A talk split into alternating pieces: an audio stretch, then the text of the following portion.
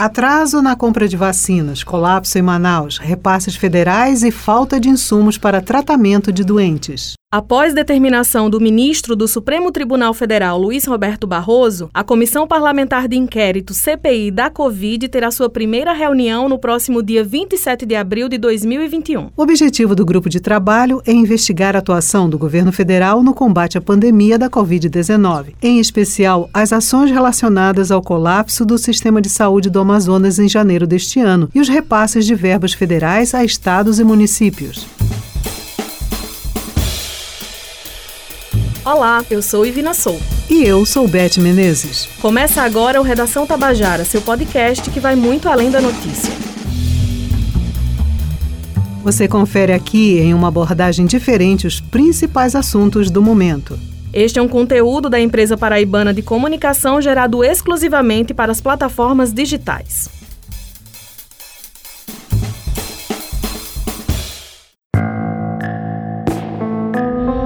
Eu não estou ameaçando ninguém, mas estou achando que brevemente teremos um problema sério no Brasil. Dá tempo de mudar ainda. É só parar de usar menos a caneta e um pouco mais o coração. Essa fala em tom de ameaça é de Jair Bolsonaro, presidente do Brasil e agora alvo de investigação da CPI da Covid. O Palácio do Planalto tentou ganhar tempo e adiar ao máximo essa CPI com o objetivo de negociar cargos no primeiro escalão e atender à pressão de parlamentares para acomodar suas emendas no orçamento deste ano. Para o líder do governo no Senado, Fernando Bezerra Coelho, do MDB de Pernambuco, o funcionamento da CPI com parte dos trabalhos por videoconferência deveria ser adiado indefinidamente. Bezerra Coelho defendeu a questão de ordem apresentada pelo líder do governo no Congresso, Eduardo Gomes, do MDB do Tocantins, pedindo que a comissão seja presencial e só comece quando todos os participantes estiverem vacinados. Bolsonaro tentou, inclusive, a inclusão de outros entes da federação nas investigações, por acreditar que a estratégia faria com que o desgaste provocado fosse dividido com outras autoridades. Em primeiro lugar, é interessante a gente notar que o poder legislativo ele não tem apenas como função primordial o de legislar. Este é Glauber Lucena, advogado especialista em direito público. O advogado concedeu uma entrevista à nossa repórter Camila Alves. Ele é um poder até tem uma certa diferença. Enquanto o poder executivo ele executa as leis e administra, o judiciário julga processos em regra, mas o poder legislativo tem duas funções primordiais: legislar e investigar ou fiscalizar os atos do poder executivo. E uma dessas formas de fiscalização é exatamente através das comissões parlamentares de inquérito onde cada casa legislativa ela pode instituir dentro do regimento, na verdade, quem dá essa, esse poder é a Constituição no âmbito nacional, uh, no artigo 58, parágrafo 3 da Constituição, e cada casa, tanto a Câmara dos Deputados quanto o Senado Federal, ou conjuntamente, quando é chamada de comissão parlamentar mista de inquérito, pode instituir essas comissões para investigar determinado fato que seja certo, que seja determinado sobre alguma coisa, alguma motivação. Entendi. Que tipos de fatos, decisões de gestão, enfim, o que entra nesse escopo de uma CPI, que pode ensejar uma CPI? Em tese, uma, uma CPI, ela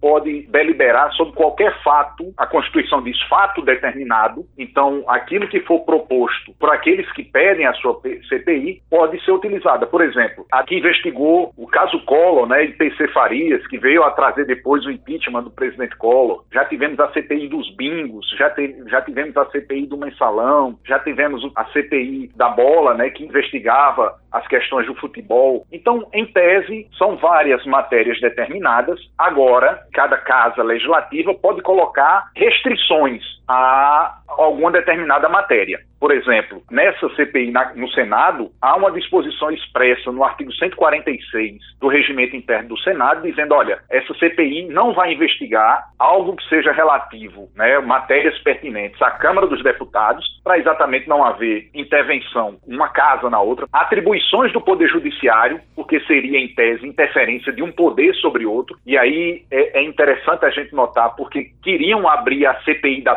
toga, né, da Lava a toga. E, e, eu tenho minhas dúvidas se isso daí seria possível, porque estaria tratando de algo do, do Poder Judiciário, teria que ver qual fato determinado, e que agora foi muito bem realçado na CPI da Covid, matérias relativas aos estados, aos estados membros. Sim, então o senhor já citou né, essa CPI que, na verdade, está aí no foco do noticiário, que é a CPI da Covid-19. Portanto, doutor, o que, é que essa CPI vai investigar? A gente está vivendo aí a pandemia, um momento bem delicado no nosso país Isso. e no mundo. Foi instaurada essa CPI. De fato, o que é que ela vai investigar? Eu não vi o requerimento propriamente dito, pelas informações que ouço e vejo dos programas e, e, sites de notícia. A investigação é para para trazer a conduta do governo federal em relação ao combate à pandemia, se houve condutas omissas, irregulares, ou seja, então eles vão investigar todo o papel do governo federal em relação à pandemia e também em relação a o envio de recursos para os estados e aos municípios. Acho complicado chegar nessa questão dos estados, porque para mim, a partir do momento que você faz transferências, o governo federal faz transferências para os estados, então essa CPI só teria competência para verificar essas transferências e não a partir do momento que esse, esse valor chega até os estados, porque aí já seria de competência estadual aquelas ações. Então, se é para alguém verificar, seria a respectiva Assembleia Legislativa. É o que penso. Para a gente compreender melhor o funcionamento da CPI, quem é que compõe a comissão parlamentar de inquérito, que membros compõem essa CPI que vai fazer um processo de investigação? O parágrafo 3 do artigo 58 da Constituição diz que uma CPI ela deverá ser instaurada a requerimento de pelo menos um terço dos seus membros, de cada uma das casas. Qualquer parlamentar ele vai recolher assinaturas e se conseguir um terço daquelas assinaturas, no caso a Câmara será um terço de 513, já fica um pouco mais difícil, e no Senado, como são 81 senadores, será um terço, ou seja, 27 assinaturas no mínimo, para abrir uma CPI. Então ele apresenta a mesa da respectiva casa e é um direito da minoria haver a abertura dessa CPI. Então, se você consegue juntar o quantitativo de assinaturas necessária, tá? Então é dever da mesa instaurar a CPI, como foi de fato realizada agora nessa CPI da pandemia. Nessa CPI da, da Covid, vão ser composta por 11 membros titulares, 11 senadores titulares, e poderá convocar até a metade do número de titulares em suplentes, ou seja, vamos ter membros titulares, que são 11, e vamos ter suplentes. Esses suplentes em número de 7, que é a metade mais um do número de membros titulares. Sim, e muito tem se discutido também nesse processo os nomes que vão compor os principais cargos da comissão, não é? De relator, de presidente. Por que esses Isso. cargos são tão disputados e qual a importância de cada um deles dentro da CPI? O presidente da, de uma CPI, ele vai, como o próprio nome diz, trazer toda a administração das sessões, das convocações. Claro que as convocações são determinadas por maioria dos membros por votação dos membros. Mas ele faz toda essa administração. E o relator é a pessoa que vai, como o próprio nome diz, trazer a sua visão inicial sobre aquilo que foi apresentado pela CPI. Então, são dois cargos de extrema importância. Um, porque preside todas as sessões, inclusive até com poder de, de sanção, de pegar e dizer: olha, eu, eu, não aceito essa pergunta, de controle propriamente, de, de fiscalização. Não acho a palavra controle muito adequada, mas fiscalização sobre os atos que vão ser realizados na CPI. E o relator vai ser essa pessoa importantíssima que irá observar tudo aquilo que acontecer e vai trazer a sua visão inicial sobre sobre o que foi averiguado e a partir do relatório feito por esse relator é que haverá a aprovação ou não daquilo que estiver em seu conteúdo e as consequências que ocorreram. E aí, após esse relatório final ser elaborado, o relator dá seu voto, todos os senadores têm a oportunidade de votar. Como é que funciona? esse procedimento? Os membros da CPI irão votar pela aprovação do relatório, então isso em maioria é simples. O governo federal atual de certa forma, tem uma certa preocupação em relação a essa CPI, porque ele já tem minoria na quantidade de membros. Então, como para ser aprovada o relatório precisa da maioria simples, então já tem, de certa forma, essa questão. E aí, aprovado o relatório, ela vai encaminhar suas conclusões ao Ministério Público, se tiver alguém para acusar, mas antes disso, realmente, a CPI, depois de aprovado seu relatório internamente, enviará para a mesa uh, do Congresso Nacional para a deliberação é, final sobre o seu conteúdo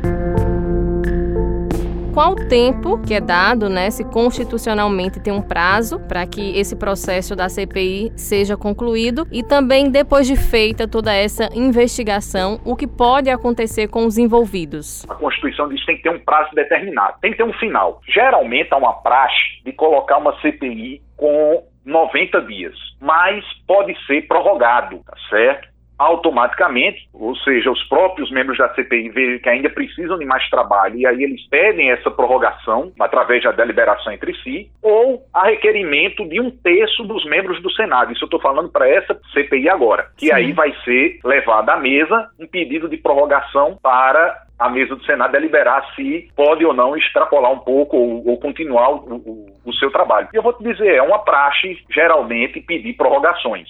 Queria saber do senhor o que é que pode acontecer com essas pessoas caso eles sejam considerados culpados de alguma coisa dentro Exato. desse processo. Maravilha, eu tinha até esquecido dessa sua segunda pergunta, obrigado por lembrar. É, as pessoas que o relator, por um acaso, achar que cometeu irregularidades, cometeu crimes, cometeu atos de improbidade administrativa, vão estar relacionados nesse relatório e, havendo a aprovação desse relatório, ele envia para o Ministério Público para que o Ministério Público tome as providências necessárias, abra o processo judicial competente. Mas ele pode, inicialmente, dizer: olha, eu encontro aqui indícios de que houve cometimento de crime de responsabilidade por alguém ou ato de improbidade administrativa por outro. Mas, repito, quem vai dar uma condenação final não é a CPI, hum. é o Judiciário quando um processo futuro for aberto. Agora, também é interessante dizer que se houver um indício de crime de responsabilidade, o próprio Congresso Nacional, que é a instância que julga, por exemplo, um presidente por crime de responsabilidade, poderá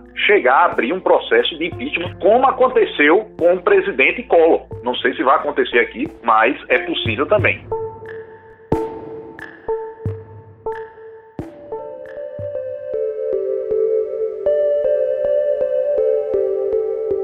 O Brasil virou alvo de muitos pronunciamentos internacionais sobre as medidas adotadas para o enfrentamento da crise sanitária no país. Organização Mundial de Saúde, Consórcio Nordeste, Conselho Nacional de Secretários de Saúde, Conselho Federal de Medicina, Conselho Nacional de Enfermagem e vários outros órgãos e entidades alertaram que as medidas tomadas no início da pandemia não seriam suficientes. O Brasil teve tempo para se preparar para essa crise, já que estudos mostram que o primeiro paciente no mundo mundo teria sido hospitalizado em 1 de dezembro de 2019 e o primeiro caso confirmado no país, no estado de São Paulo, foi apenas no fim de fevereiro de 2020. A ciência brasileira já tinha algum conhecimento a respeito e já produzia é, elementos para reflexão sobre como enfrentar o vírus. Este é o Dr. Lindenberg Medeiros de Araújo. Ele concedeu uma entrevista ao nosso repórter Matheus Silomar. Ele que é mestre em sociologia, doutor em educação e tem experiência na área de saúde coletiva, com ênfase em saúde pública, atuando principalmente com educação em saúde, gestão municipal, municipalização da saúde, atenção primária e saúde da família. A questão é que o governo brasileiro o presidente da República e o, os seus auxiliares mais diretos, principalmente os ligados à diplomacia, começaram a trabalhar na perspectiva do negacionismo, de uma certa forma imitando o governo americano do Donald Trump. O Ministério da Saúde brasileiro até que esboçava uma série de reações e fazia reflexões na perspectiva de uma articulação com os argumentos científicos. Mas esse ministério foi claramente atropelado pelo presidente da República, que trocou o ministro no meio da pandemia, quando ele esboçava uma série de, de medidas articuladas com os estados para conter o vírus. Sobre a compra de vacinas, o Brasil demorou muito para começar as negociações para a chegada de vacinas no país? Sim, sem dúvida. Principalmente quando, em meados do ano passado, e aí nós já estávamos no terceiro ministro, o ministro Pazuello, que não estava efetivado ainda, mas já estava desempenhando o papel de ministro, nós tivemos uma, uma oferta da Pfizer é, de 70 milhões de vacinas a serem entregues em dezembro. O que, é que significa isso? Nós tínhamos potencialmente vacinação para um terço da população brasileira a partir de dezembro. Ou seja, poderíamos ter começado a vacinar a nossa população praticamente no mesmo período em que o Reino Unido e que outros países da Europa começaram a vacinar. Mas, infelizmente, foram colocados muitos entraves e agora não, não, não temos mais vacina para comprar da Pfizer. Agora o Brasil está acenando um acordo que pode receber talvez 15 milhões de doses, que a gente não sabe quando chegará. Então nós teríamos hoje em torno de metade da população brasileira vacinada, como por exemplo acontece nos Estados Unidos, que aumentou muito a vacinação com a entrada do Biden. O Brasil poderia estar neste mesmo patamar só com a Pfizer e com a produção brasileira da Coronavac e da Oxford AstraZeneca.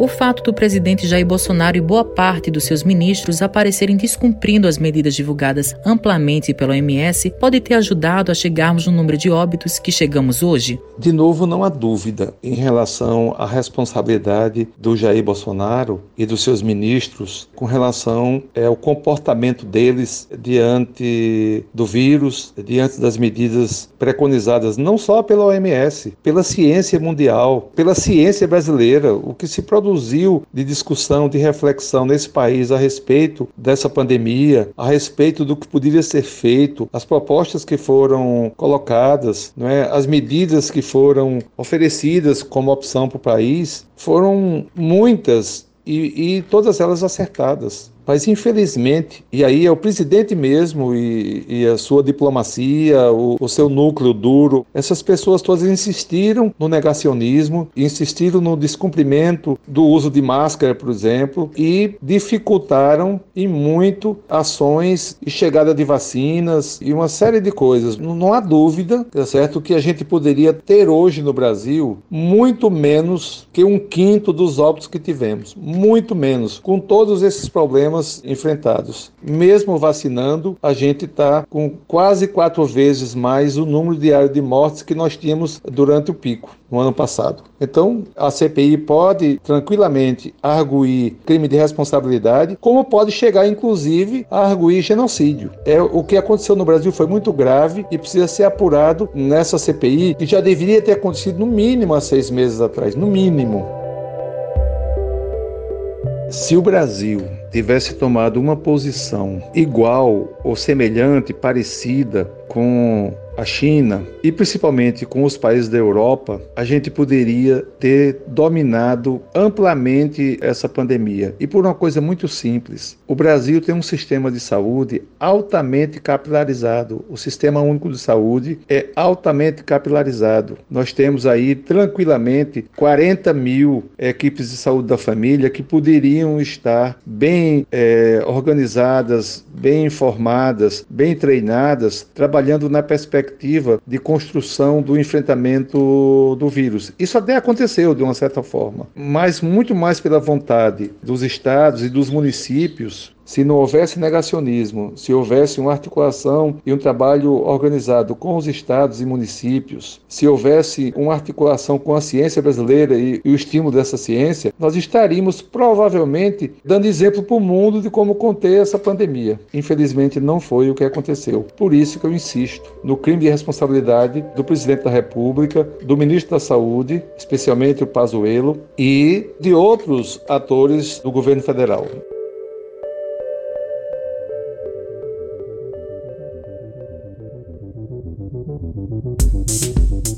A crise sanitária e a falta de medidas efetivas ultrapassou o problema de saúde pública e gerou entraves econômicos e sociais inimagináveis. Falta de leitos, medicamentos escassos, profissionais exaustos e colapso com fim do oxigênio nos hospitais de Manaus. Entre tantos problemas gerados pela falta de uma gestão unificada de enfrentamento à pandemia, a população espera agora por uma resposta. Sobre isso, a repórter Camila Alves conversou com o sociólogo e analista político Luiz Gonzaga Júnior. Professor, por que essa CPI da Covid ela é necessária? exatamente para dar conta das necessidades que urgem em função do momento histórico que estamos vivendo. Há quem defenda a ideia de que uma CPI neste momento ela iria atrapalhar o que está havendo dentro do ponto de vista da, da, da ação de governo. A realidade é que nós tivemos durante muito tempo uma omissão do governo e uma pouca ação do governo. Então, talvez a CPI, para além de cumprir, obviamente, é, digamos, o seu papel fundamental, que é de investigar as causas, as consequências e os responsáveis desse momento que a gente está vivendo, mas talvez, inclusive, acelerar uma ação, digamos, mais propositiva do governo. Entendi. O presidente do Senado, Rodrigo Pacheco, ele já divulgou os nomes dos membros dessa CPI da Covid. Por esses nomes, o que nós podemos esperar? Dessa investigação? Olha, eu acho que a primeira coisa que é importante a gente lembrar é que ela se dividiu em blocos. Então, existe um bloco que, digamos, seria um bloco mais governista, tem um bloco da oposição e um bloco mais independente.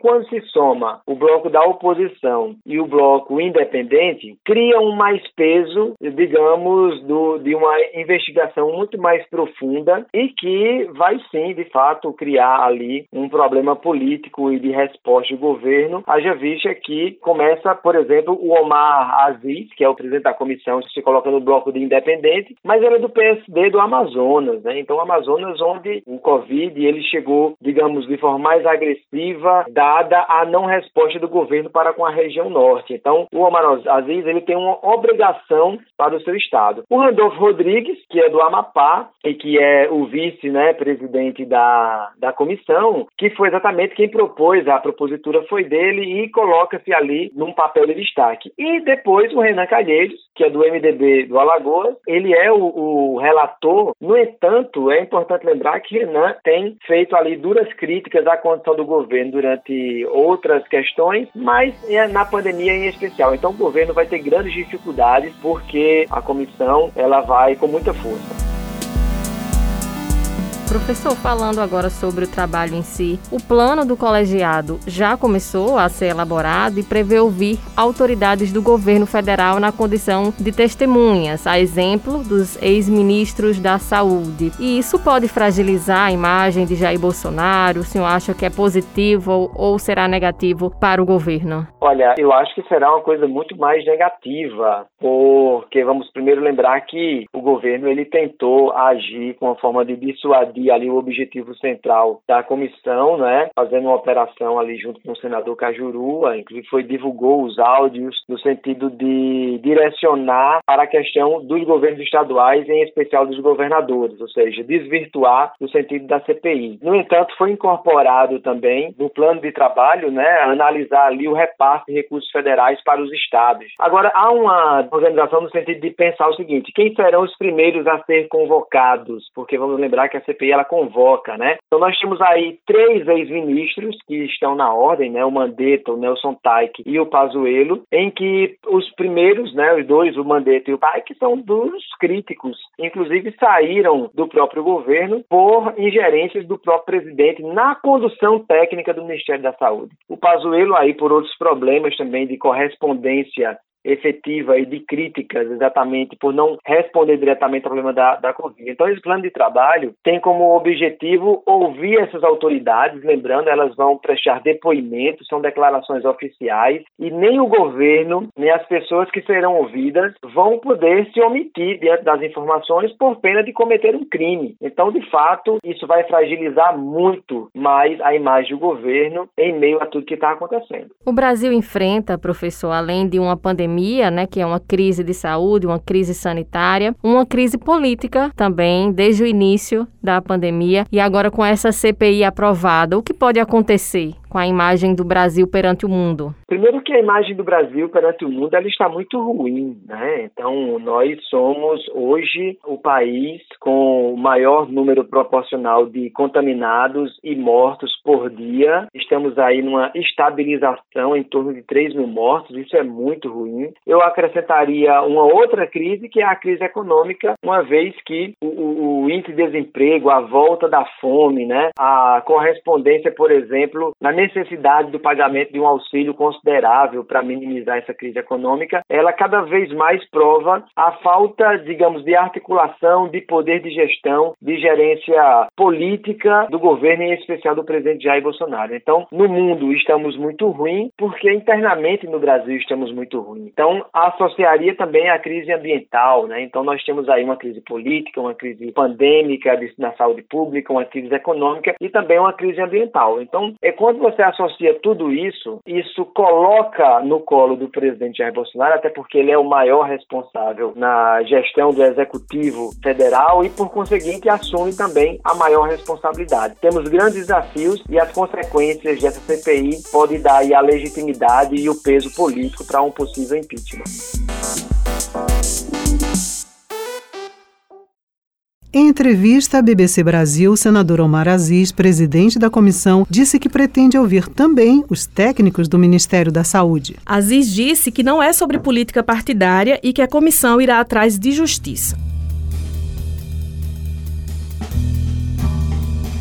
Redação Tabajara teve apresentação de Ivina Souto e Beth Menezes. Produção de Raio Miranda e Tamires Máximo. Reportagem de Camila Alves e Matheus Silomar. Roteirização Raio Miranda. Direção e edição João Lira. Supervisão do gerente de jornalismo Marcos Tomás. Participação especial do advogado Glauber Lucena. Do médico e professor Lindenberg Medeiros de Araújo. E do cientista político Gonzaga Júnior. Este podcast contém um áudio retirado do YouTube. Esta é uma produção da empresa paraibana de Comunicação. O Redação Tabajara se encerra por aqui. Até o próximo episódio. Obrigada pela escuta e até lá.